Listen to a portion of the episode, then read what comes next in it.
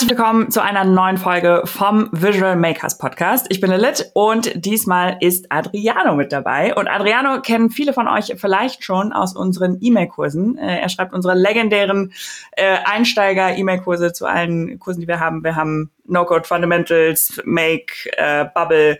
Ähm, ja, und mit sehr vielen Memes und GIFs äh, werdet ihr da versorgt äh, von Adriano. Und er hat äh, diese Woche, also quasi diese Woche, ähm, seinen Master fertig gemacht. Und das ist auch das Thema, wo wir heute drüber reden wollen. Äh, aber erstmal ganz herzlich willkommen. Schön, dass du da bist. Hallöchen, vielen Dank. Ich freue mich endlich mal auch hier selbst dabei sein zu können. Ja, finally. Es wurde auch äh, echt langsam, langsam mal Zeit. ja. ja, jetzt habe ich auch ein bisschen mehr zu erzählen, glaube ich, als vor ein Monaten. ja, das stimmt, das stimmt. Ich freue mich sehr äh, auf, was du alles gleich erzählen wirst. Und bevor wir jetzt aber in die Folge einsteigen, schauen wir uns erstmal noch das Tool der Woche an. Tool of the Week. So, diese Woche haben wir als Tool OutSystems ausgewählt, weil darüber wird uns Adriano äh, nachher noch sehr viel erzählen. Magst du einmal kurz einen Abriss geben in zwei Sätzen, was OutSystems ist? Gerne. Ähm, OutSystems ist eine Enterprise-based Low-Code-Solution. Ähm, mit Enterprise meine ich, dass es schon etwas wesentlich Größeres ist als die klassischen No-Code- und Low-Code-Tools, die wir kennen.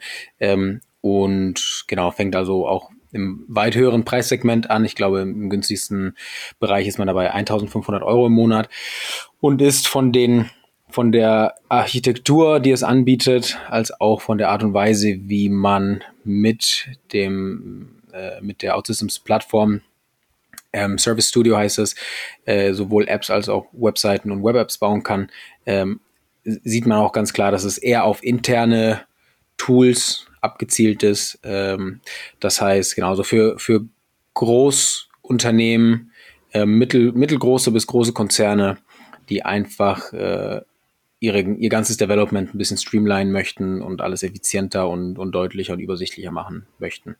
Das ist OutSystems. Ja, sehr, sehr cool.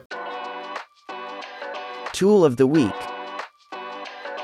So, bevor wir jetzt anfangen, was du eigentlich mit äh, OutSystems so, so zu tun hast und dich in den letzten äh, Monaten rumgeschlagen hast, wenn ich das mal so sagen darf.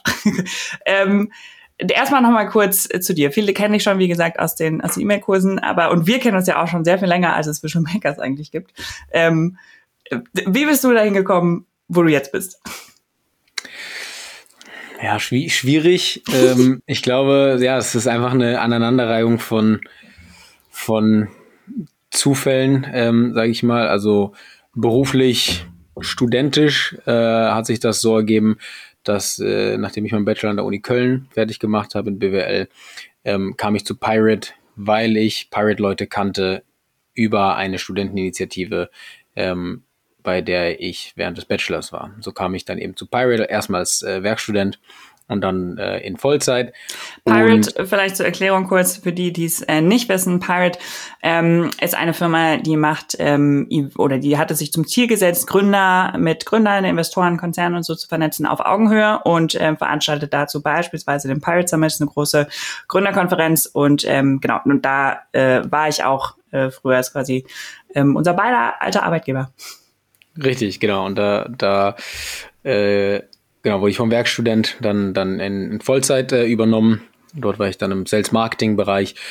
Dann mit der, mit der Pandemie und dem Ende für, für Live-Events erstmal haben wir ja viel verändern müssen. Ähm, und ja, für mich war irgendwann mal klar, dass äh, so sehr ich Pirate und die ganze Startup-Szene da liebe, dass ich irgendwie trotzdem noch mal raus möchte und eigentlich auch noch meinen Master machen. Das war schon immer der Plan. Ähm, mir war es aber sehr wichtig, dass ich etwas mache, was nicht einfach, ich mache meinen Master, um einen Master zu haben, sondern äh, es soll etwas sein, thematisch, inhaltlich, wofür ich mich wirklich interessiere und nicht wie jetzt BWL einfach so, ah ja, das kann man mal machen, aber auch nochmal eine Erfahrung für sich.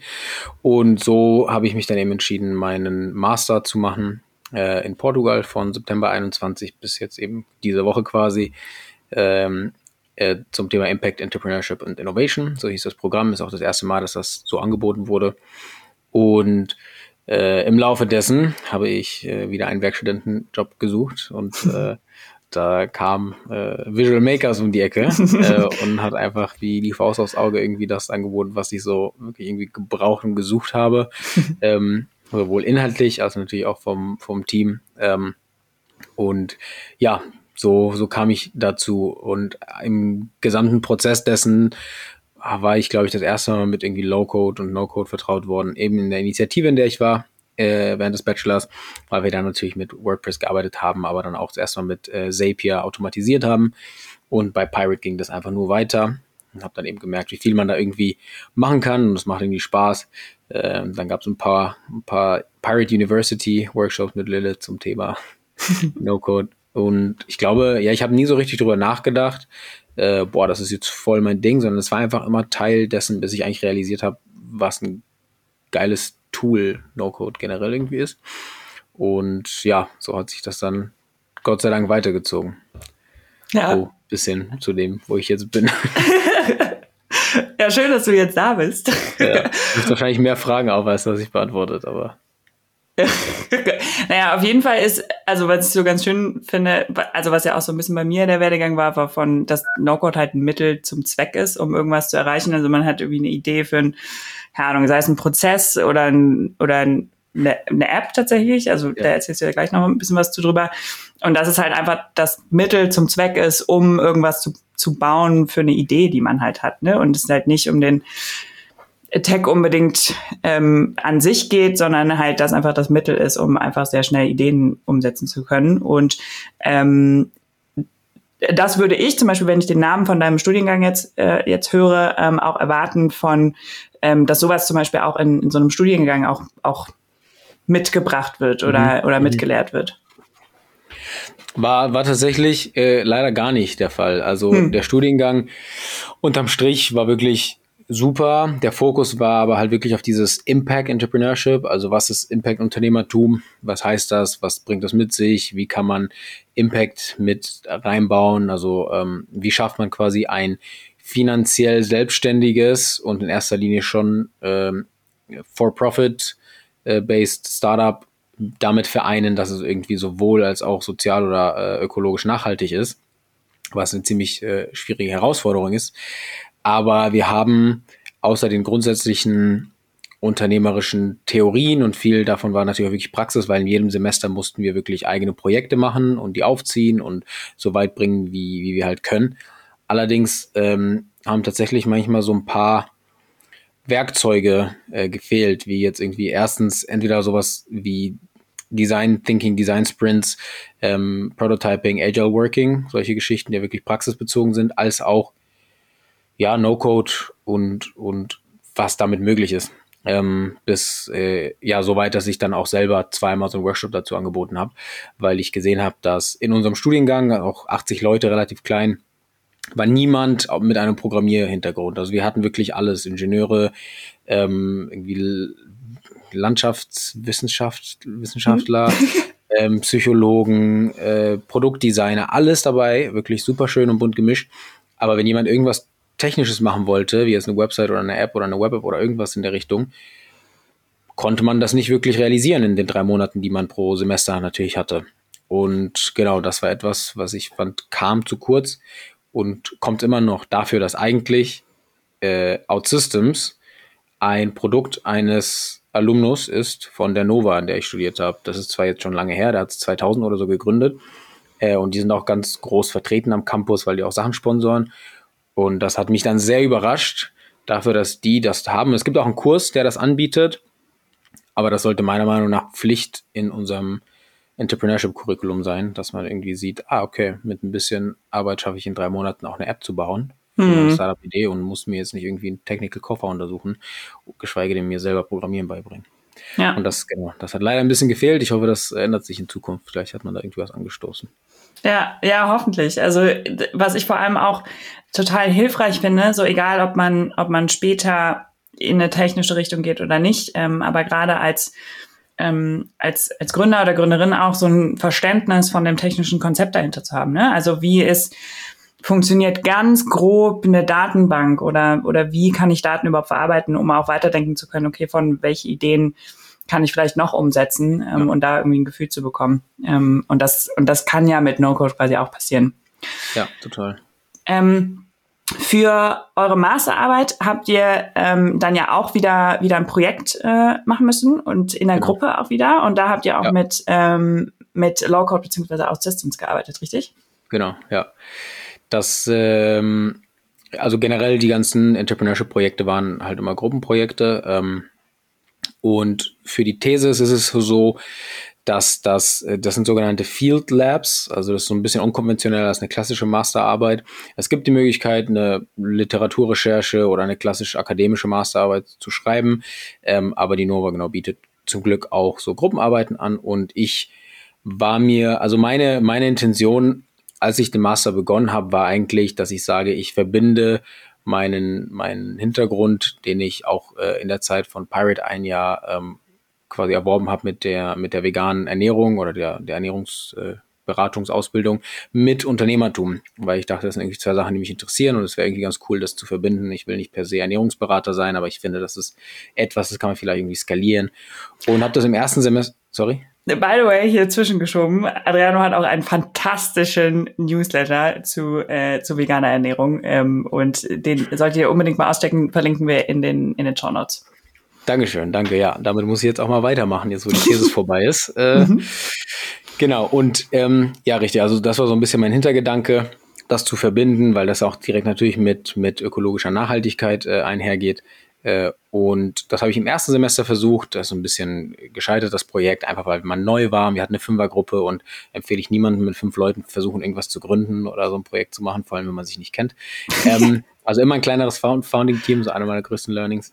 Mhm. Und im zweiten Semester gab es ein zweites Projekt in der, in der Hinsicht. Und so wusste ich, okay, ich möchte gerne das vom zweiten Semester als Thesis durchziehen, weil dann habe ich nämlich das gesamte Semester das, den Fokus darauf. Während bei den anderen Projekten, man hatte zwei oder drei Projekte pro Semester und das kann natürlich nichts werden, weil du hast zwei, drei verschiedene Gruppen und du konzentrierst dich auf verschiedene Produkte. Das ist, das ist natürlich Quatsch. War gut, waren gute Learnings, aber so war es in der Thesis dann, dass ich mir dachte, okay, das, was ich von Anfang an wollte, will ich jetzt durchziehen äh, und die ursprüngliche Idee war eben eine, eine äh, Mobile-App-Lösung, ähm, die äh, Konsumenten dabei, hil dabei hilft, äh, nachhaltiger und pflanzenbasierter sich äh, zu ernähren. Also ein bisschen wie die, wie die CodeCheck App oder die äh, Food Facts, Open Food Facts App, wo man eben gucken kann, was sind das für, für Nährwerte und sowas, aber so ein bisschen holistischer, dass es irgendwie, dass man nicht alles Mögliche scannen kann. Äh, und da waren ein paar Ideen zum Beispiel. Du schreibst deine ganz normale Einkaufsliste und basiert auf den Sachen, die du da eintippst, äh, sagt dir der Algorithmus im Hintergrund so, hey, wenn du jetzt irgendwie noch Brokkoli und Kichererbsen hinzufügst, kannst du das kochen. Das hat einen CO2-Fußabdruck äh, davon und davon und diese Nährwerte. Ähm, und so habe ich mir dann meine drei Gruppenmitglieder gesucht, die auch, äh, mit denen ich schon mal gearbeitet hatte und auch Freunde von mir äh, waren, beziehungsweise sogar Mitbewohner. Ähm, genau, und die waren alle, alle an Bord. Und dann hat tatsächlich einer von ihnen mich darauf aufmerksam gemacht, dass es einen zum ersten Mal ein sogenanntes Field Lab, also dieses, äh, dieses, die Art von Masterarbeit gibt, die sich mit Low-Code befasst, in der man eben ein impactful, entrepreneurial ähm, Low-Code-Produkt bauen soll, sei es eine Website, Web-App oder eine Handy-App. Und das war für mich irgendwie das gefundene Fressen zu sagen, okay, geil, ich kann alles vereinen, sowohl mein, meine Neugier als auch meine Erfahrungen im Bereich No-Code und Low-Code, ähm, als auch eben diese Lösung äh, in der Ernährungs, äh, äh, im Ernährungsbereich mit etwas, was irgendwie Impact hat. Es soll jetzt nicht irgendwie ein E-Commerce sein, sondern wirklich, Leute können das nutzen, um ihre Ernährung zu verbessern. Ähm, und dann, genau, haben wir uns zu viert hingesetzt und die technische Umsetzung davon in der limitierten Zeit, die wir hatten, nämlich Ende August bis Mitte, Sept bis Mitte Dezember, für das, was wir überlegt hatten, war eigentlich nicht machbar, weil dieser schlaue Algorithmus, der das eben alles versteht und man braucht natürlich eine Datenbank mit quasi allen Rezepten und allen äh, Lebensmitteln, die existieren. Und dann haben wir eben so weiter iteriert und die meisten Ideen, die wir hatten, waren so nice to haves, aber so kleine Luxusprobleme, so Bubble-Lösungen. Ah, wo ist der nächste Farmers Market? Also wo finde ich irgendwie Local Seasonal Products hier in, in Portugal? Und so ein bisschen zu sehr aus unserer ähm, Business-Uni-Sicht gedacht, ähm, mhm. aber nicht wirklich ja, also nicht wirklich so ein richtiges Problem, einfach so nice to have, ähm, bis genau ähm, einer der, der Gruppenmitglieder eben meinte, der hat eigentlich eine, eine Idee für eine, ähm, eine Einkaufslisten-App, äh, beziehungsweise eine Supermarktpreisvergleichs-App, ähm, in Hinsicht darauf, dass das natürlich gerade ein bisschen am Boom ist, wegen der Inflation äh, und Portugal generell ein ganz großes Problem hat, nämlich dass die Lebensmittelpreise hier nicht wesentlich weniger sind oder günstiger als in Deutschland, ähm, aber der Durchschnittseinkommen äh, und das, Mindest, der, der, das Mindesteinkommen hier in Portugal halt wirklich fast die Hälfte ist von dem, was man in Deutschland verdient. Und mhm. das, das war dann ein ganz klares, okay, das ist wirklich ein Problem. Ähm, und die Roadmap war relativ klar. Also wir wussten technisch, was wir halt machen müssen, auch wenn es irgendwie klar war, dass es ein bisschen schwierig wird. Und genau, so kamen wir dann quasi auf die Idee. Wir wussten, dass es im Rahmen von einem Low-Code Field Lab ist, in dem am Anfang hieß es, ja, wir machen es entweder mit OutSystems oder äh, ich glaube Microsoft äh, Power Apps. Ähm, und deswegen dachten wir, es sei eine Voraussetzung, dass wir entweder oder machen und haben angefangen, uns mit OutSystems auseinanderzusetzen. Aber äh, wir hätten sogar ein anderes Tool nehmen können. Wir hätten hm. wohl auch mit jedem anderen No-Code oder Low-Code-Tool arbeiten können, theoretisch. Das waren einfach nur Vorschläge von denen, weil auch wenn es ein Low-Code Field Lab ist, war der Fokus darauf, dass es unternehmerisch ähm, und impactful quasi ist. Aber genau, also so kamen wir dann zum, zu, als Gruppe zu, zu diesem Projekt. Ja, super cool. Und wie habt ihr dann, wie habt ihr angefangen? Habt, habt ihr alle gebaut? Habt ihr euch erstmal einen Plan gemacht von, okay, wie soll unsere App aussehen? Wie, wie seid ihr da rangegangen? Ähm, ja, wenn, gut, ich weiß, dass meine Profs, die mich vorgestern noch bewertet haben, das wahrscheinlich eh nicht hören, weil die auch kein Deutsch können. Ähm, aber wenn es nach unserer, nach unserer Defense-Präsentation geht, dann haben wir natürlich den, den klassischen Weg von Market Research, User Research äh, und basierend darauf dann gebaut was wir am Ende hatten. Aber ja, ganz, ganz so war es nicht und haben wir auch nicht exakt so erzählt. Wir haben uns schon, wir haben den schon auch bewusst gemacht, äh, dass wir, dass wir wissen, wo wir irgendwie nicht, nicht sehr nah am Markt gearbeitet haben. Ähm, einfach aufgrund der kurzen Zeit. Na, wir mussten eigentlich Mitte August hatten wir den Call mit unserem Professor und Supervisor, der uns dann eben gesagt hat, hey, das ist OutSystems, hier sind die Zugangsdaten, hier sind die Kurse. Also haben wir erstmal zu viert einfach angefangen, uns diese, diese Videotutorials anzugucken von OutSystems. Ähm, und da ist mir das erste Mal bewusst geworden, dass OutSystems, fairerweise ist es auch eine Low-Code-App und keine No-Code-App, aber nicht, sie ist nicht für Non-Developer gemacht, damit die mal irgendwie eine coole App bauen, sondern sie ist für Developer gemacht, damit die weniger Code schreiben müssen. Die Art und Weise, wie Sachen, ähm, also wie einfach wie, wie die Sprache von allem ist und wie erklärt wird und wie vorausgesetzt wird, dass du genau weiß, wie Variablen und Loops und irgendwelche Sachen funktionieren. Ähm, da wurde mir klar, okay, das wird auf jeden Fall nicht ohne. Und wir waren natürlich aber alle im August irgendwie am Rumreisen. Das Semester beginnt erst am 1. September.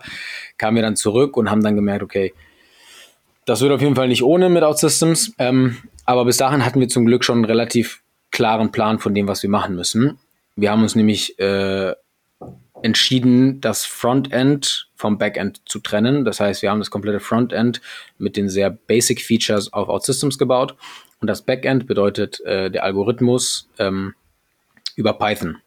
Ähm, weil einer der Gruppenmitglieder Business äh, Analytics studiert hat und auch ein äh, Python Background hat und viel dazu natürlich im Studium gelernt hat ähm, sich das zugetraut hat und äh, ihm es lieber war, quasi bevor er sich jetzt einen Monat lang auch Systems beibringen muss, sich lieber irgendwie durch ein paar kompliziertere Python-Geschichten ähm, äh, quält, aber er wenigstens weiß, der Start würde schneller ähm, irgendwie erfolgen und er hat ein klareres Bild davon, was er machen muss während mit OutSystems war das alles noch ein bisschen schwammig. Das heißt, wir haben, genau, wir sind so gestartet. Ähm, er hat sich mit äh, dem Python-Algorithmus auseinandergesetzt, hat angefangen, den, den zu schreiben, um das zu tun, was er am Ende machen sollte. Und dann haben wir die anderen drei, haben wir das aufgeteilt zwischen ähm, der Business-Seite, also Markt Research, aber auch eben die ganze Opportunity-Geschichte, weil am Ende war es wirklich ein Pitch jetzt vorgestern, den wir hatten, wo wir eben natürlich erzählen mussten, ähm, potenzielle äh, Revenue Models, ähm, Customer Segments und allem. Äh, und ich habe mich dann hauptsächlich mit OutSystems auseinandergesetzt, äh, im wahrsten Sinne des Wortes. Ähm, genau, weil das schon auch echt, echt nicht ohne ist, das zu lernen. Ich habe mich vielleicht ein bisschen überschätzt in meiner Motivation, dass ich No-Code schon kenne und bestimmt da super leicht reinkomme. Äh, und das war wirklich nicht, nicht einfach und auch nicht schön. Es war sogar auch ziemlich demotivierend am Anfang, hm. weil für bestimmte Funktionen, die ich jetzt wahrscheinlich in ein paar Stunden bauen würde, habe ich echt drei Wochen gebraucht. Ähm, aber genau so haben wir begonnen. Wir wussten, was wir bauen wollen und wir haben zum Glück, zum Glück getrennt zwischen Backend und Frontend, weil so konnte ähm, mein, mein äh, ähm, äh, wie nennt man das denn? Kommilitone. Ähm, ja, genau. ähm, genau, so konnte, so konnte äh, Antonius, den einfach mal beim Namen, freut sich bestimmt, wenn er das auch hört, ähm, unabhängig von meinem Fortschritt mit OutSystems schon ganz viel schaffen. Mhm. Äh, und genau, das heißt, wir haben angefangen mit Figma und Wireframes, wirklich gesagt, okay, so sollte die UX UI aussehen. So stellen wir uns einen Userflow vor. Ähm, und das habe ich dann äh, eben in, in OutSystems übersetzt. Und am Anfang habe ich noch mit so, äh, mit so Dummy-Data gearbeitet, ähm, während er sich eben um das ganze Backend gekümmert hat. Und am Ende hatten wir sogar auch eine externe Datenbank, auch wenn OutSystems da eine echt gute Datenbank anbietet, war das einfacher auf eine, auf eine externe Datenbank zuzugreifen über OutSystems und über den Algorithmus. Das war also wie so ein, wie so ein Dreieck sozusagen. OutSystems hat mit dem Algorithmus kommuniziert über eine API, die wir auch selber bauen mussten beziehungsweise Antonius äh, gebaut hat. Ähm, ja, ist auch, auch a First One gewesen. Und der Algorithmus hat dann eben äh, mit einer Postgres SQL Datenbank kommuniziert, während OutSystems mit der Postgres SQL Datenbank kommuniziert hat. Also so eine kleine, so eine, so eine Dreifaltigkeit. Ja. Ja, mega spannend. Und ist die App auch, also jetzt ist das Projekt ja quasi beendet, im, im Sinne von Masterarbeit ist beendet. Ja. Ähm, habt ihr Pläne, das, das weiterzuführen? Äh, ja, also die, die Überlegung ist auf jeden Fall da von dem Potenzial, äh, was, was äh, da quasi drin steckt. Die größten Roadblocks, also ich kann es ja noch mal kurz zusammenfassen. Die Idee ist, äh, es ist eine Mobile-App, in der man sich quasi eine Einkaufsliste baut mit den Sachen, die man haben möchte. Ähm, und der Algorithmus, das ist der, den Antonis eben in Python gebaut hat, spuckt dir am Ende die günstigst mögliche Liste aus in dem jeweiligen Supermarkt. Ähm, so, all nice and games, bis man natürlich dann überlegt, okay, woher wissen wir das? Wir brauchen Produktdaten und Supermärkte. Es gibt viele Supermärkte und es gibt viele Produkte. Das heißt, die größten Roadblocks, um das jetzt äh, wirklich umzusetzen, weil der, der MVP in Anführungszeichen, das ist nicht wirklich ein MVP, weil man eigentlich, der funktioniert also die App funktioniert, man kann die Einkaufsliste eintippen ähm, und dann kann man die sozusagen abschicken. Der Algorithmus berechnet das und schickt dir eine Einkaufsliste zurück und sagt dir, was die kosten wird. Äh, insofern funktioniert das schon, ähm, funktioniert aber nicht als, als MVP, weil du damit nicht einkaufen gehen kannst, weil die Preise gescraped sind. Das heißt, der Stand der Preise ist halt irgendwie vom November, als wir 50.000 Produkte gescraped haben äh, von den jeweiligen Supermärkten online. Ähm, und dementsprechend kannst du natürlich niemandem sagen, hey, geh mal einkaufen, gucken, ob die Preise noch stimmen. Ähm, das heißt, das ist ein großer Roadblock zu sagen, okay, wie kriegt man aktuelle Produktinformationen und das halt ständig? Zwei Optionen, dynamische Scraper. Ähm, der, das Problem dort ist, dass zum Beispiel Lidl und Aldi die Preise online nicht haben. Ähm, und etwas, was wir noch nicht überprüft haben und auch eine, eine Limitation sozusagen der These ist, ähm, ob die Online-Preise von den anderen Supermärkten, die alles online haben, den Preisen im richtigen Supermarkt auch wirklich äh, entsprechen. Ähm, und das muss man natürlich voraussetzen, weil wir können ja keine Kunden da irgendwie zum Supermarkt schicken, äh, wenn die Preise nicht gleich sind. Mhm. Oder die andere Option wäre dann eben Supermärkte dazu zu bekommen, dass sie mitmachen und äh, die Produktpaletten, ähm, die Produktinformationen alle rüberschicken. Das Problem, was dann ein, da, damit einhergeht, aber auch mit dem Scraping ist, äh, wie, wie machst du alles, also wie bringst du alles auf eine Ebene und vergleichbar? Ähm, und genau, das heißt, das, das sind so die technischen Roadblocks, ähm, die, die quasi damit einhergehen. Aber äh, genau, unsere Professoren waren auch sehr angetan davon und wollten sich auf jeden Fall nochmal mit uns zusammensetzen und überlegen, inwiefern die Nova uns auch supporten könnte. Und ob man das dann weitermachen würde mit OutSystems oder nicht, ist auch eine andere Frage. Ähm, aber genau, also es, es, ist auf jeden Fall eine, eine Option. Ähm, müssen wir jetzt halt nur überlegen, wie man das richtig angeht und woran man zuerst arbeitet. Mhm. Ja, ja, voll.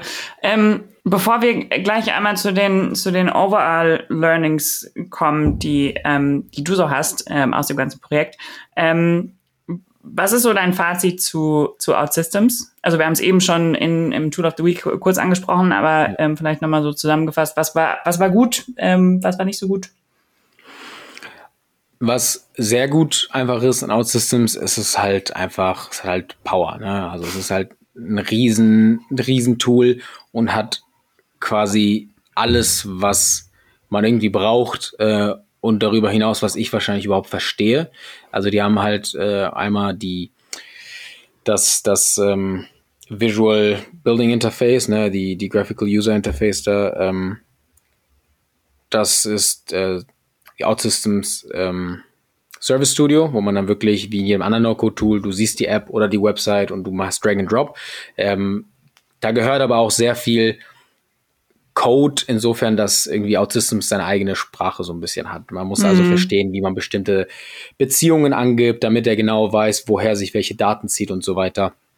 Ähm, aber das hat halt, das hat halt irgendwie alles, was man braucht. Dafür ist es sehr, sehr gut, aber es ist echt schwer, das zu verstehen, wenn man kein Developer ist. Also die Intuition ähm, ist irgendwie im Vergleich zu anderen No-Code-Tools nicht da, weil, wie gesagt, das Ziel ist auch nicht, irgendwelche Non-Developer, die ja hobbymäßig da was bauen wollen, drauf zu kriegen, weil das halt nicht der Business Case von denen ist, sondern Großunternehmen sagt, okay, wir brauchen entweder 15 neue Developer oder wir stellen alles auf OutSystems um und dann lernen die 15, die da schon sind, halt damit zu arbeiten. Ähm, genau, also äh, Fazit insofern, jedes Großunternehmen oder auch Mittelständler, der, der meint, okay, das können wir auf jeden Fall investieren, eineinhalbtausend im Monat, geht natürlich auch weiter, weiter hoch, weil die auch Server haben und ähm, also es ist halt hochprofessionell. Ne? Deswegen sind auch Großkonzerne natürlich damit und äh, laut den Studien, die wir dafür natürlich dann auch irgendwie nachgucken mussten für die Thesis, ähm, spart man im Allgemeinen natürlich mit No-Code und Low-Code viel, aber auch mit OutSystems sind wohl klare Cases dafür, dass wenn man seine Teams ordentlich onboardet und zu OutSystems-Experten ausbildet und alles dann über OutSystems läuft, dann ähm, ist es halt echt ein extrem krasses Tool, um ja viel zu streamline, viel zu ermöglichen. Ähm, Downsides, die die Lernmöglichkeiten davon sind sehr eingeschränkt, weil das keine, es hat eine große Community, aber nicht so wie, wenn ich jetzt auf YouTube was eingebe, finde ich halt dieselben drei Creator, die alle auch irgendwie direkt mit OutSystems zusammenhängen, ähm, die dir die Sachen beibringen und auch die sind sehr eingeschränkt in dem, was sie dir beibringen und wie sie es dir beibringen. Äh, und wenn man sich dann natürlich mal irgendwie die Ressourcen anguckt vom Bubble oder äh, Flutterflow, da gibt es einfach viel mehr so User-Generated Content von wirklich Hunderten oder Tausenden von, von äh, Developer, Non-Developer, die, die dafür Sachen aufnehmen, erklären. Und das war halt mit, mit OutSystems ein richtiger Pain. Die eigenen mm. Ressourcen sind so, ja, wenn du halt nichts von Development verstehst, hast du hier eh nichts verloren. Ähm, so weit, dass ich halt wirklich äh, mir wie so ein OutSystems Nachhilfelehrer am Ende geholt habe, ähm, weil ich halt gemerkt habe, okay, anders komme ich nicht voran. Mhm. Also das ist es mir quasi wert, da irgendwie jemand zu bezahlen, der mir bei bestimmten Fragen direkt hilft und sagt so und so. Und das hat wirklich dazu geführt, dass ich von den ersten drei Wochen, wo ich an einer Funktion gearbeitet habe und mir echt den Kopf da irgendwie zerbrochen habe, ähm, in zwei Wochen Nachhilfe mit, mit ihm basically eigentlich alles konnte und immer wieder nur so für Kleinigkeiten ihn äh, anhauen musste. Genau, was das angeht, ja, sehr, sehr frustrierend, aber verstehe ich, weil OutSystems eben nicht darauf abzielt. Ähm, ich glaube, es ist eher die Nova, die uns da irgendwie entweder früher kommunizieren hätten müssen, so, hey, ihr müsst es nicht machen, ihr könnt auch andere Tools nutzen oder halt die besseren Ressourcen zur Verfügung stellen. Auf der anderen Seite, ich glaube, 80 Prozent der Leute in demselben Field Lab, in derselben Gruppe von Masterarbeit, waren Business Analytics Leute. Das heißt, die konnten, das sind alles Developer, die viel schneller damit gearbeitet haben. Und hm. wir waren einfach so No-Code interessierte Entrepreneurship-Studenten, die sich dann die Finger bunt ge, ge, getippt haben. Aber hm. ja, also empfehlen tue ich es auf jeden Fall jedem Medium und Big Enterprise, die irgendwie Probleme haben, ihre ganzen Codes und alles da äh, ordentlich zu, zu halten und vielleicht wirklich Schwierigkeiten haben, Developer zu finden, weil man im Zweifel schneller einen OutSystems-Developer ausbildet als einen klassischen Full-Stack-Developer. Und ja. empfehlen tue ich es keinem Startup oder keiner Einzelperson. Ähm, aber ich glaube, die Preise sind sowieso. Ich glaube auch. Ja, ich glaube auch, das ist einfach eine andere, eine andere Zielgruppe auch. Aber Ähm, du hast am Anfang gesagt, ähm, du glaubst, man oder man merkt, dass OutSystems vor allem für interne Tools ähm, gebaut ist. Meinst du das eher wegen ja. dem, wegen dem es ist so komplex äh, Aspekt oder oder eher wegen der, was du damit designen kannst? Also zum einen siehst du es an den Templates. wenn man sich, ja, ist wirklich so, du hast super viele Templates und die sind halt alle für so Employee Directory, mhm. ähm, irgendwie äh, Instandhaltung, ähm, Tracking Management Systems, ähm, wie heißt es, Inventurgeschichten, ähm, Urlaubsautomatisierung und dann merkst du so, okay, irgendwie neun von zehn Templates sind für solche Sachen und ein Template ist so ein bisschen ja, damit kannst du jetzt irgendwie eine E-Commerce-Seite auch aufsetzen. Ähm, okay. das heißt, das, das ist mir direkt aufgefallen am Anfang tatsächlich, wenn ich mir so angucke, die Tab Templates, die es bei Bubble gibt oder bei Flutter oder bei Glide oder sonst wo, sind die halt so, hey, was hast du für ein Use Case? Alles klar, du willst Designer sein, hier ist deine Website. Du willst E-Commerce, hier ist dein, deine Plattform. Und bei OutSystems sind es wirklich interne Tools. Ähm, mhm. Und das, das sagen die auch selber quasi, also von dem, was ich auch so recherchiert habe, weil irgendwann war ich so ein bisschen frustriert und war so, wir bauen hier eine, eine, eine Consumer-App, äh, die irgendwie im App Store und im Play Store im besten Fall dann rauskommen soll. Und das macht äh, OutSystems auch relativ einfach. Also die sind da echt gut, das quasi zu supporten. Und dann habe ich aber so geguckt und dann wirklich einfach mich so durchgegoogelt, hey, gibt es irgendwelche erfolgreichen großen Consumer-Apps, die damit gebaut wurden?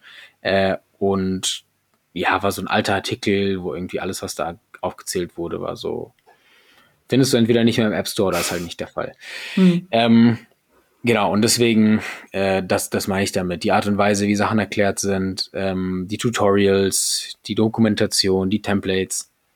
Und ja, ich glaube, selbst wenn man irgendwie das Budget hat, zu sagen, ey, ich hätte eineinhalbtausend im Monat dafür, ähm, aber ich möchte irgendwie eine, eine Consumer äh, App bauen, würde ich mit einem, würde ich mit einem anderen Tool gehen, was, was viel mehr Erfahrung darin hat und vielleicht eine Community, die viel mehr drumherum gebaut ist, während die OutSystems Community und Developer und der äh, äh, User-Generated Content halt echt viel krasser auf so, ah, hier, hiermit baust du ein Employee Directory und bist du so, ja.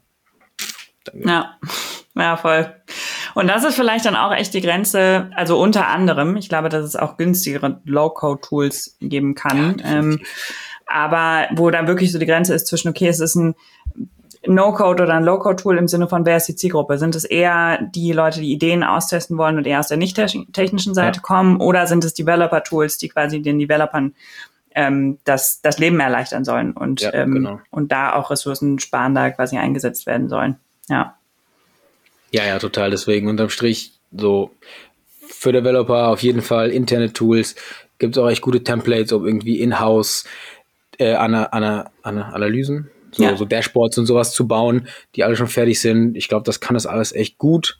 Ähm, und erst recht, wenn alles über OutSystems läuft, dann hast du es mhm. mega easy alles connected. Aber genau, also um jetzt irgendwie Rapid Prototyping zu machen oder irgendwelche Sachen auszuprobieren, da brauchst du halt echt erstmal ein paar Monate, bis du so gut darin bist. Ja. Äh, und genau mit Bubble, wenn du jetzt irgendwie eine Web-App mit beiden bauen willst, bist du mit Bubble wahrscheinlich in einem Zehntel der Zeit äh, genauso weit. Ja, ja, voll. Oder je nachdem, was du machen willst, dann irgendwie auch Software oder Adalo oder sowas, ne? Ja, ja, wenn du es halt gut ja, ja. angepasst haben willst, dann, dann Bubble. Genau. Ja. Was macht denn deiner Meinung nach ein, ein gutes No-Code oder dann auch eben, eben Low-Code-Tool mhm. aus? Ja, ich glaube, jetzt so über OutSystems habe ich schon gelernt, das hat damit zu tun, an wen soll das gerichtet sein. Ja. Weil am Anfang war ich wirklich so, was ist das für ein Scheiß-Tool und wie kann das User haben und wie können die so viel Geld machen? Und da war ich ein bisschen so, okay, vielleicht mal irgendwie nicht aus meiner Warte betrachten. Mhm. Anscheinend ist das wirklich gut und funktioniert, wenn man es halt lernt.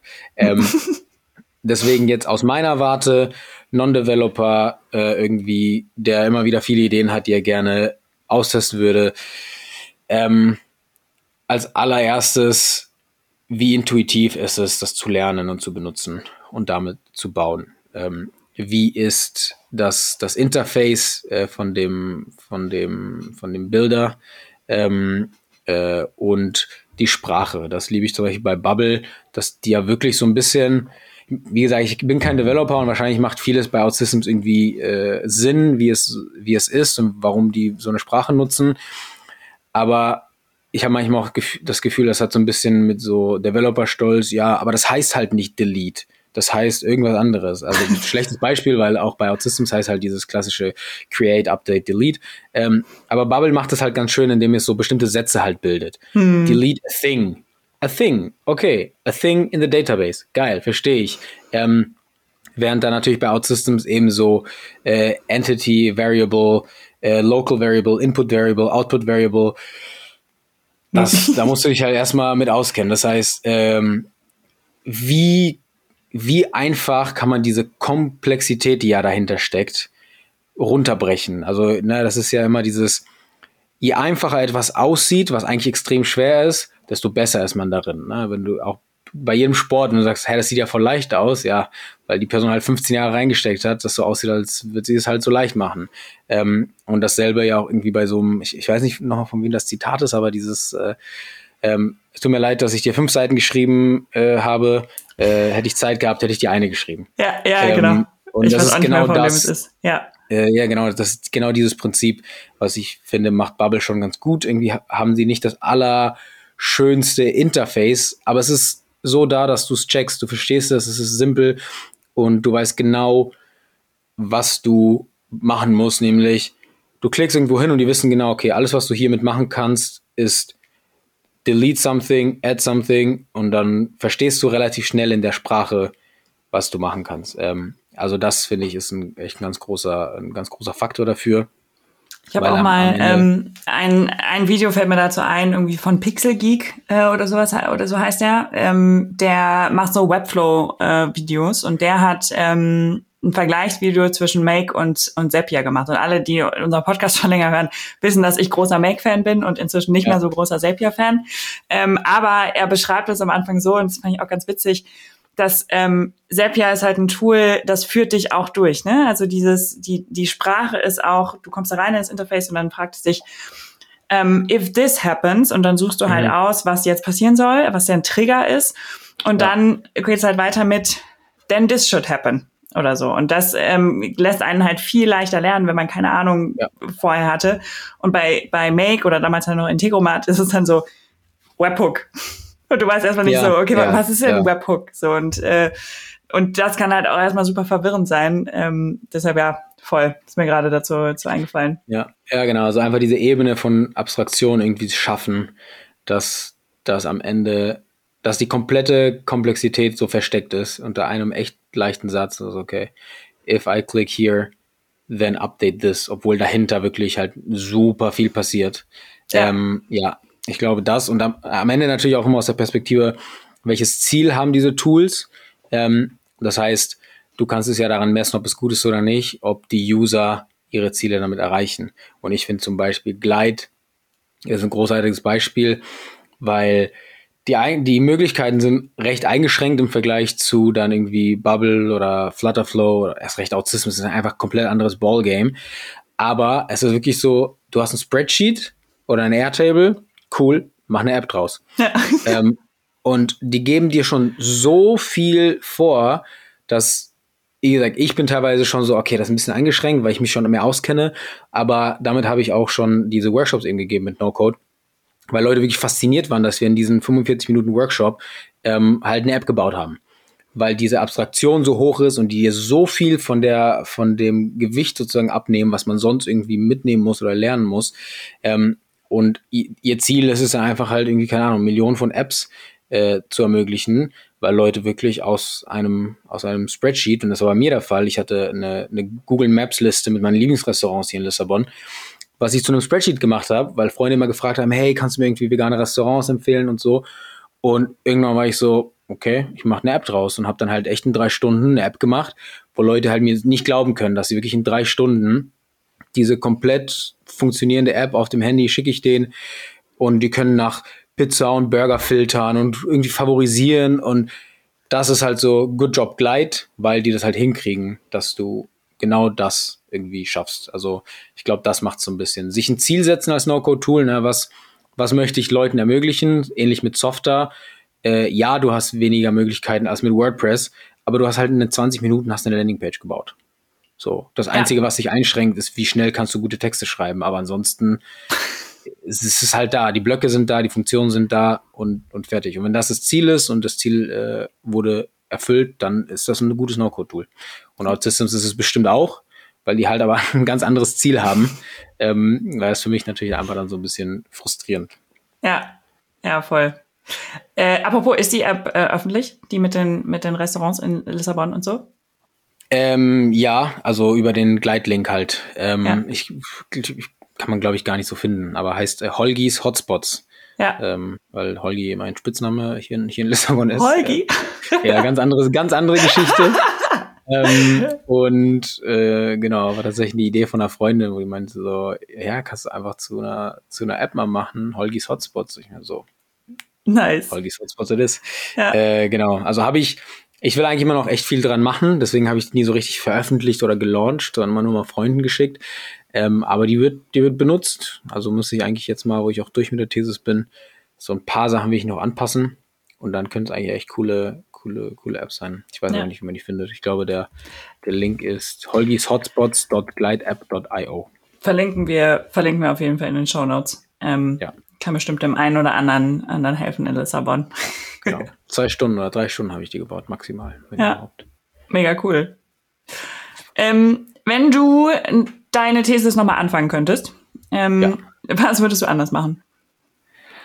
Mm, Also ich glaube von der Business-Seite tatsächlich einfach viel früher und parallel schon so das richtig grundlegende Research machen, nämlich, hey, diese App soll Low-Income Portuguese People dabei helfen, mehr aus ihrem Budget zu machen. Dann gehen wir zu denen und reden mit denen. Das war natürlich ein, eine, ein Blocker, dass wir, oder ein Bottleneck, dass wir alle vier keine Portugiesen waren, aber wir hätten es irgendwie ein bisschen besser versuchen sollen. Am Ende hatten wir einfach nur Umfragen, die wurden auch ausgefüllt, waren noch einige Antworten, aber halt irgendwie 35 Prozent deutscher Leute.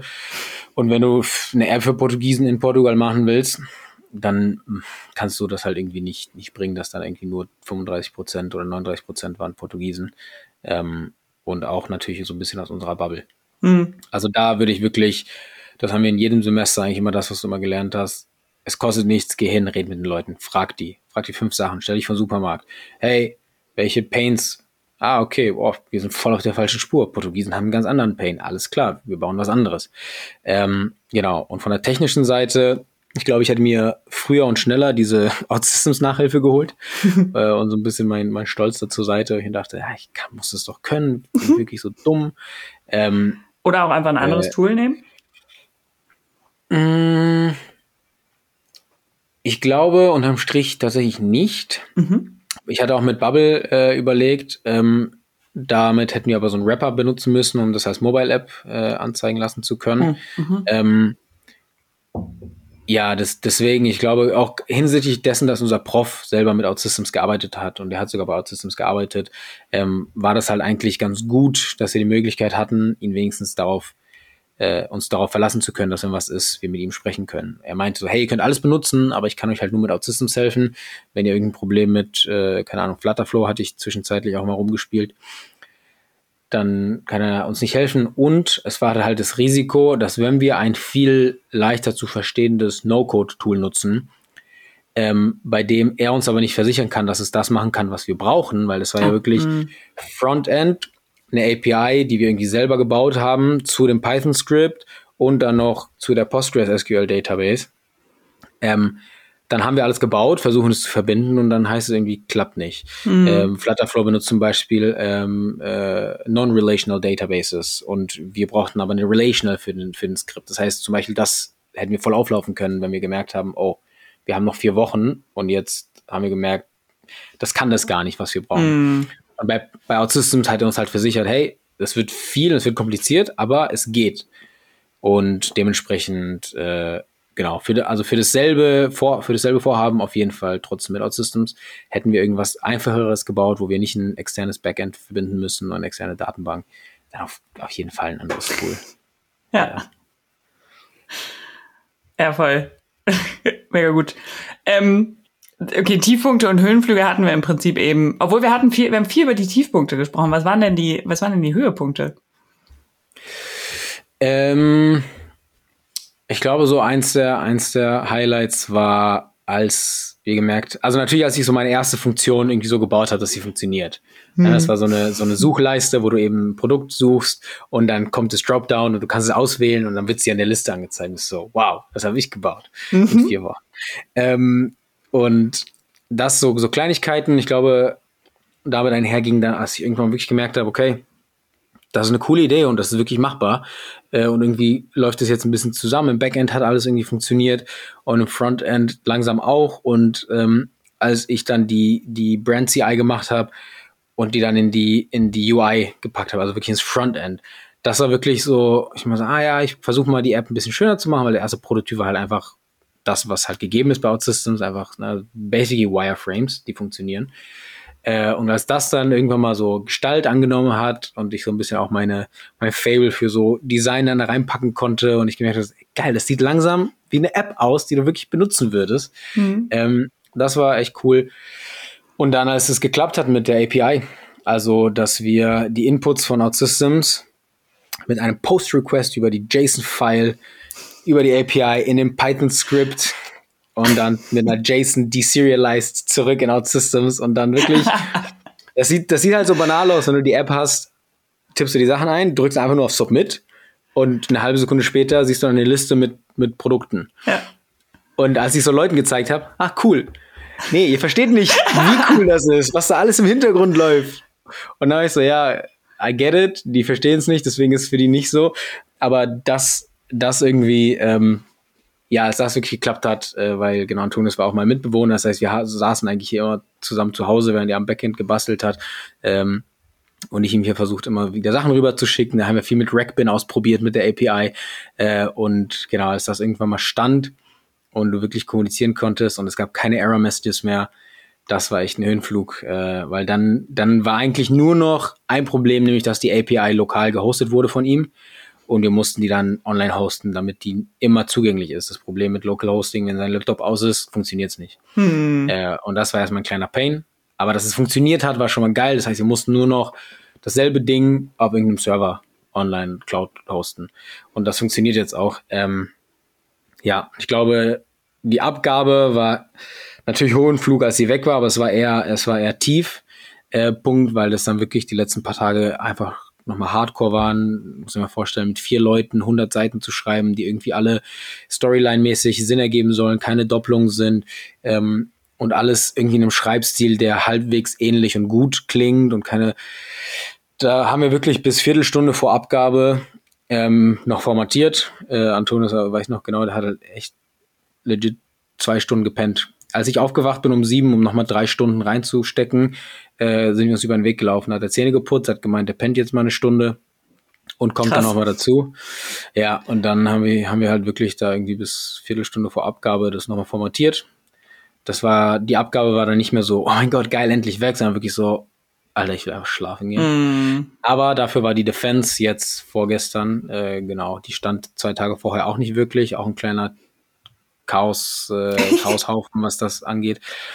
Aber ich glaube, dass wir dann die erste Testpräsi mit unserem Prof und Supervisor hatten und er eigentlich meinte, Respekt, sieht schön aus, gut erzählt, passt alles, ist uns echt ein Stein vom Herzen äh, äh, gefallen. Gefallen, so. ja. ja. Ähm, Redewendung kann ich. Äh, und genau, dann habe ich mit allem gerechnet, irgendwie bei den Noten, von mittelmäßig bis, bis gut.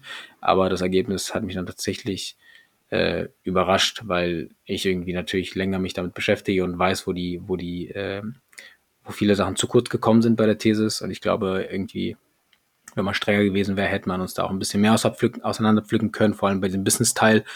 Ähm, aber ich glaube, die technische Lösung und die Storyline und, und das Problem, was man quasi löst, hat so überzeugt, dass diese Business-Sachen und wir waren uns, und das hat der Prof halt auch gesagt, das ist ein gutes Learning, wir waren uns sehr bewusst über unsere Limitationen mhm. ähm, und hab am Ende der Präsi das quasi auch echt nochmal, ja, wir wissen, wir haben keine ähm, aktuellen und real-life, äh, real-time Produktdaten, und wir haben keine Automatik, automatische Kategorisierung, das heißt, wir mussten die ganzen Testdaten händisch clean. Ähm, ja, wir haben äh, kaum Customer Service gemacht. Wir haben irgendwie mit unterm Strich 100 Leuten gesprochen, aber das ist natürlich irgendwie, keine Ahnung, wenn davon 30 Portugiesen sind, weil hier in Hannover halt irgendwie nur Deutsche sind, Ähm, und all diese Sachen, da haben wir, glaube ich, echt ähm, so ein bisschen ja sehr reflektiert und das meinte er halt, das ist auch, das war auch echt, was uns so ein bisschen gerettet hat, weil auch bei den Sachen, die wir nicht gut gemacht haben, gemeint, naja, immerhin wisst ihr es und gegeben der drei Monate, die ihr hattet, ähm, habt ihr quasi es versucht.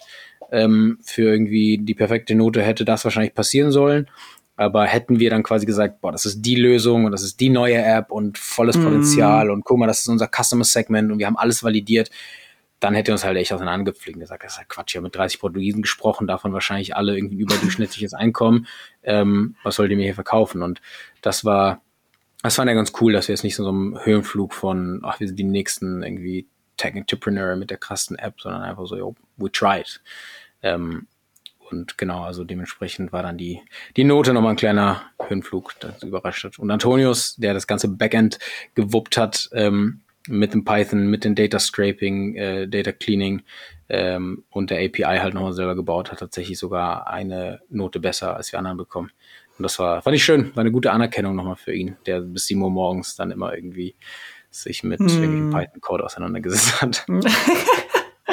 ja, ja, Hut ab, ey. Und herzlichen Glückwunsch nochmal. Dann jetzt auch Dankeschön.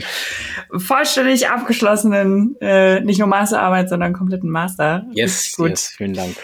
Ähm, eine Frage vielleicht noch zum, zum Abschluss. Ähm, du, du kennst ja jetzt, also auch durch die ganzen E-Mail-Kurse und so, kennst du jetzt echt ja schon einige Tools ähm, und auch jetzt durch deine Erfahrung so in der, in der, ähm, in der Thesis mit der App.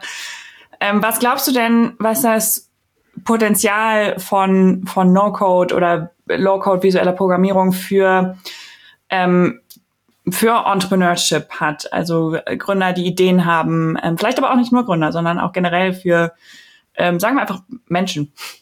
Ja, ja, das, das ist echt so ein Thema, was mir so richtig unter, unter den Fingern nageln juckt. ich muss meine Redewendung auf jeden Fall nochmal noch mal stärken.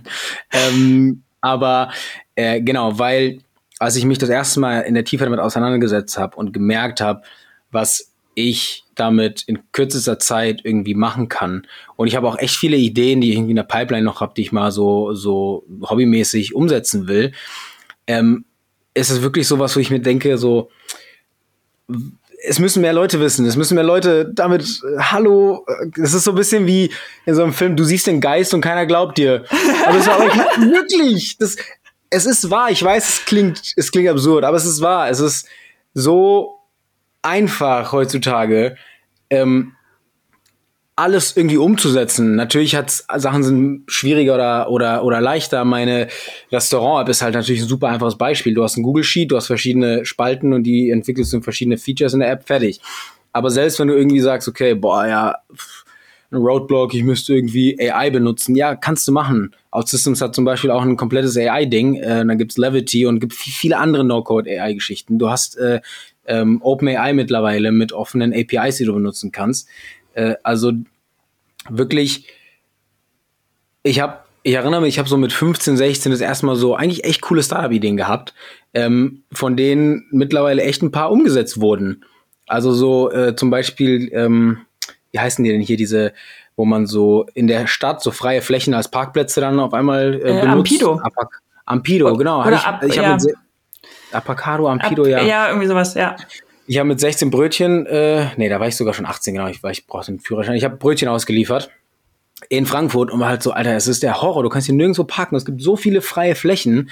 Wieso werden die nicht mal irgendwie so zwischenzeitlich für sowas benutzt? Oder auch, als du, dass du irgendwie als Privatperson sagen kannst, so, hey, ich bin drei Wochen im Urlaub, ähm, jo, du kannst vor meiner Einfahrt stehen, wer irgendwie verschwendet, wenn nicht. Oder ich bin von 8 bis 16 Uhr Abend, äh, 16 Uhr mittags eh weg, benutze meine, meine Einfahrt. Ähm, und äh, genau solche Geschichten oder auch, ich glaube, recht früh auch so eine Idee, dass man eben aus, seinen, aus den Resten, die man im Kühlschrank hat, gibst du irgendeine App ein und er sagt dir, das kannst du daraus kochen. Ich glaube, es hat Tim Melzer oder so da irgendwann auch umgesetzt. Und ich habe Chefkoch mal dafür benutzt. Eine, ja, ja, ja, kann auch sein. Aber genau, ich habe so eine, so eine, eine Notiz in meinem iPhone, ich glaube ich 2011 oder so angefangen habe, mit wirklich so Ideen. Und ich war immer so, ja, ja, eines Tages. Und für mich war immer dieser Roadblock, ich habe keine Ahnung, wie ich anfangen soll. Sowohl geschäftlich, legalmäßig, aber vor allem technisch. so, ja, man müsste irgendwie jemand kennen, ich kenne keine Programmierer und es hat sich während des Bachelors durchgezogen. Ja, so, boah, Programmierer sind so Gold wert, weil es wenige gibt und die können sowas. Und jetzt bist du wirklich so, ja, können die, die sollten sich halt vielleicht um andere Sachen kümmern, die komplexer sind, weil du irgendwie nicht mehr einen vollständig ausgebildeten Programmierer brauchst, um mal mindestens um Sachen zu vertesten. Und wenn du dann merkst, hey, die zwei Monate Testphase, die ich in irgendwie die App in drei Tagen gebaut habe, funktioniert, jetzt weiß ich, es lohnt sich, das vielleicht sogar Base, also wirklich von Grund auf mit Code zu bauen, aber ich weiß immerhin, dass es das wert ist. Ähm, und das heißt, ja, sowohl für, also für, für Gründer wirklich dieses, wenn du eine Idee hast, dann such nicht nach Funding oder Co-Founder, sondern such nach dem richtigen No-Code-Tool. ähm, und nach den Tutorials, mit denen du das halt irgendwie lernen kannst. Äh, Hashtag Visual Makers. ähm, shameless Plug. Ähm, und wenn du einfach ähm, Ideen hast, die du gar nicht zu einem Business machen willst, aber wirklich, solche ich mit meinen Restaurants, dann muss es nicht mehr bei diesem, es wäre so cool, wenn es das gäbe, sondern, oh ja, ich gucke mir mal an, wie ich das halt. umsetzen kann. Ja. Genau, also auch irgendwie meine Mom ist so voll davon begeistert und will, dass ich ihr unbedingt in so eine Inventur-App mache für ihre, Kom weil die, sie ist halt äh, hobbymäßig äh, näht sie, aber halt wirklich mittlerweile so, hat irgendwie acht verschiedene Maschinen, die alle irgendwas machen, was keiner versteht. Ähm, das ganze Wohnzimmer ist eigentlich nur noch eine, eine einzige Werkstatt. Ähm, und sie wäre halt so, ja, ich würde sowas halt intern benutzen, wo ich dann irgendwie genau weiß, welche Sachen ich dann irgendwie da habe. Also wirklich so ein, so ein Inventurding. Ähm, aber auch ähm, für, für ihre ganzen Rezepte. Ähm, dass sie halt weiß, okay, ich habe hier irgendwie meine 15 Go-To-Rezepte und das sind die Zutaten, die ich brauche. Ähm, und ja, so private Tools, die man sich bauen kann. Und wenn ich Freunden davon erzähle, was irgendwie möglich ist mit No-Code, glauben mir halt irgendwie alles nicht. Und es ist, echt jedes Mal dieses so, dieses so, wenn du dann irgendwie zeigst, das hier, ja, oh, wie cool, du hast sie gebaut. Ich meine so, ja, aber glaube mir, das kannst du auch. So, ich bin da nichts Besonderes. Das ist genauso. Ja. Ähm, ja, es irgendwie frustriert es mich, dass es so nicht größer ist, nicht bekannter, nicht so richtig ein Werkzeug, was man einfach wie Excel lernt. So, oh ja, Ja. wir müssen alle Excel in der Uni lernen. So, ja, aber irgendwie könnte ich wahrscheinlich mit derselben Zeit was viel Besseres machen mit irgendeiner No-Code-App. So, ja, Excel Basics sind wichtig, interessant. Ähm, aber ich finde, das sollte irgendwie Einzug erhalten, mal mindestens in die, in die Unis. So, Yes. das, ja. Amen. Preach. Amen. Rand over. Wir sind dran, würde ich sagen. Ähm, Ja. Aber ich finde es auch ein wundervolles Schlusswort, äh, ehrlich gesagt. Ähm, finde, damit können wir sehr gut schließen. Wir werden dich mit Sicherheit äh, noch, ähm, du wirst sehr viel öfter wahrscheinlich noch im, im Podcast sein in der nächsten Zeit. Also gewöhnt euch schon mal äh, an dran. diese Stimme. Yes. Und äh, wenn ihr Fragen zu, äh, für Adriano habt, also sei es zu, ähm, zu Entrepreneurship-Studiengang, ich weiß, ich hatte damals super viele Fragen äh, zu dem Thema auf jeden Fall, zu veganer Ernährung, zu veganen Restaurants in äh, Lissabon, zu ähm, whatever it is, äh, haut ihn total gerne an, ähm, entweder bei uns in der Slack-Community oder ähm, auf LinkedIn oder wo immer du möchtest. Äh, dein dein OnlyFans-Account suche ich immer noch äh, in den in Ja, dem wer mein Newsletter abonniert, hat den Link dazu, ne? Genau. ich habe mich ehrlich gesagt noch nicht getraut, drauf zu klicken, weil ich, äh, weil ich. Wirklich nicht? nee, ich habe noch nicht drauf geklickt. Ja, mach doch mal. Ja, manchmal. Ich, ich vermute, es ist kein OnlyFans-Account dahinter. Wir schauen. Auf jeden Fall, Sieht's das aus. ist jetzt die Big Surprise. ähm, ja. ähm, genau, wir verlinken euch alles Wichtige in den Show Notes, genauso wie, ähm, äh, wie die App äh, von der Adriano eben erzählt hat, also die Restaurant-App. Und ähm, genau, schön, dass ihr, ihr wieder dabei sei, wart und äh, wir hören uns nächste Woche. Und äh, Adriano, vielen, vielen Dank, äh, dass, äh, dass du auch dieses Mal äh, jetzt dabei warst. Und äh, Ja, vielen Dank. Ich habe zu danken. ja, hast du, hast du noch irgendwann ein, ein letztes Wort? Das wäre jetzt natürlich die Stelle, wo ich irgendeinen super guten Rat gebe und das perfekt abschließe. Habe ich aber nicht. Ähm, spread the word about No-Code. Äh, traut euch mehr und ja, nutzt wirklich die Möglichkeiten, die, die, es, die es bietet. Ähm, ansonsten wäre das irgendwie schade, schade drum, wenn Ideen deswegen sterben Ja. oder gar nicht in, in Lebens gerufen werden, weil man gar nicht weiß, dass es, dass es so einfach ist. Ja. Und fangt einfach an. Macht, macht Ja. einfach mal. Ja, Genau. Genau. Ähm, und mit diesen Worten verabschieden wir uns ähm, und hören uns nächste Woche wieder. Schön, dass ihr dabei wart.